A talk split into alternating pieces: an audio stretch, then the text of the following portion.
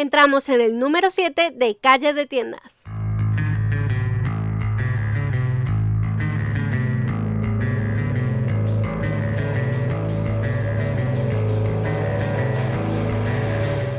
Soy Sofía Calle, consultora SEO y te doy la bienvenida a Calle de Tiendas, el podcast donde encontrarás toda la información que necesitas para tu tienda física o online.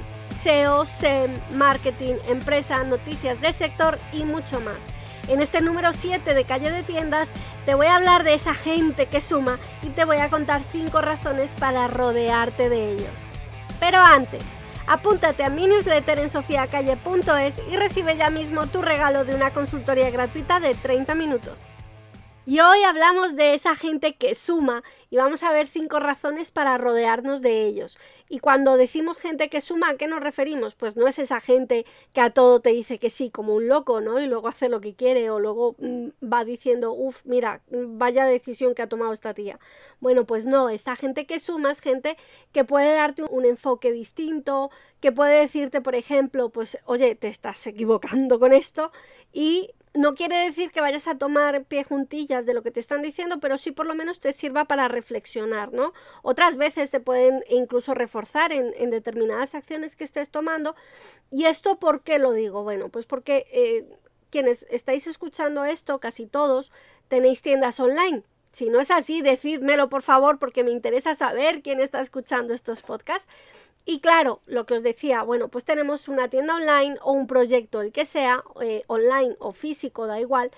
Y muchas veces, pues lo primero, podemos estar enamoradísimos de nuestro proyecto, de nuestro bebé, y no vemos eh, posibles errores que estemos cometiendo, por ejemplo, a la hora de segmentar públicos, a la hora de tomar ciertas decisiones, a la hora de decidir ciertos aspectos de nuestro negocio, puede ser que estemos tan cerrados o tan cegados por esa ilusión que no veamos eh, ciertas cosas, ¿no? Entonces, el primer punto sería que esa gente te, te apoya, te motiva, pero te ayuda además a tomar mejores decisiones porque no tiene miedo de decirte qué parte positiva o qué parte negativa encuentra en tu negocio.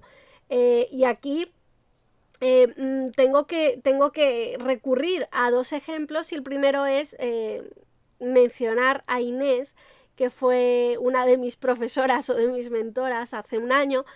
Y ella, recuerdo, su primera frase fue, por favor, no os hagáis amigas, porque esto era un grupo de empresarias de Alcalá de Henares y lo daba el ayuntamiento y decía, no os hagáis amigas. Quería que fuéramos totalmente sinceras con nuestros proyectos porque la idea era ayudarnos a crecer, ¿no? Entonces, en este aspecto, por eso te digo que me parece un punto primordial eh, por ese motivo. Y aquí te voy a contar otra cosa. Mira, yo estoy montando una tienda para mis padres en Colombia. Quienes me conocen saben que llevo casi 20 años. De hecho, el 3 de julio esto saldrá un mesecito antes, espero y el, 3 de julio hago 20 años de estar en España, ¿no? ¿Qué pasa? Que yo tengo familia en Colombia, mis padres, mi hermano, mis sobrinos están allí y mando regalos continuamente.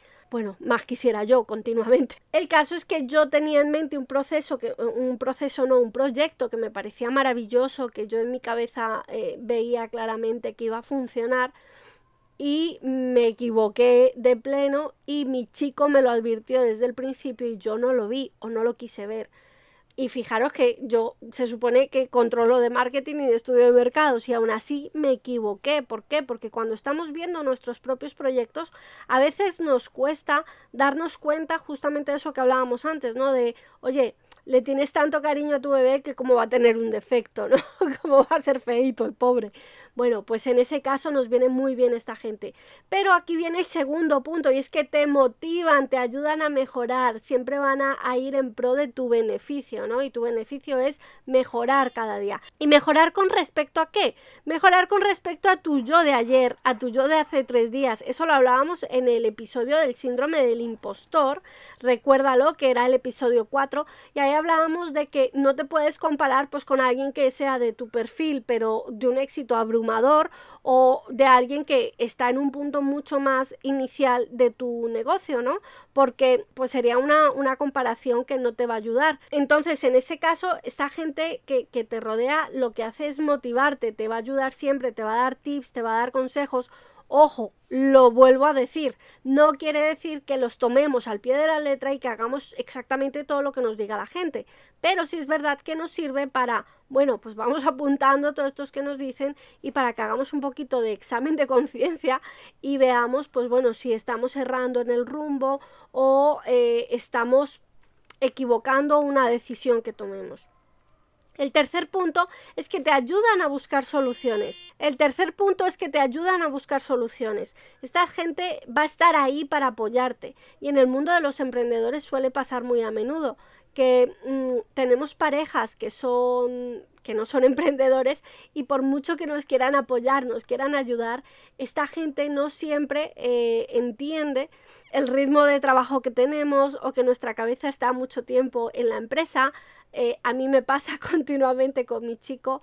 Em, él, por ejemplo, me ve muchísimas horas al ordenador y me dice, Peque, es que o sea, estás echando muchas horas, te está viniendo a cuento. Y, es como, a ver, es que lo primero, esto me gusta y lo segundo, cuando estoy en el ordenador no siempre estoy trabajando 24 horas.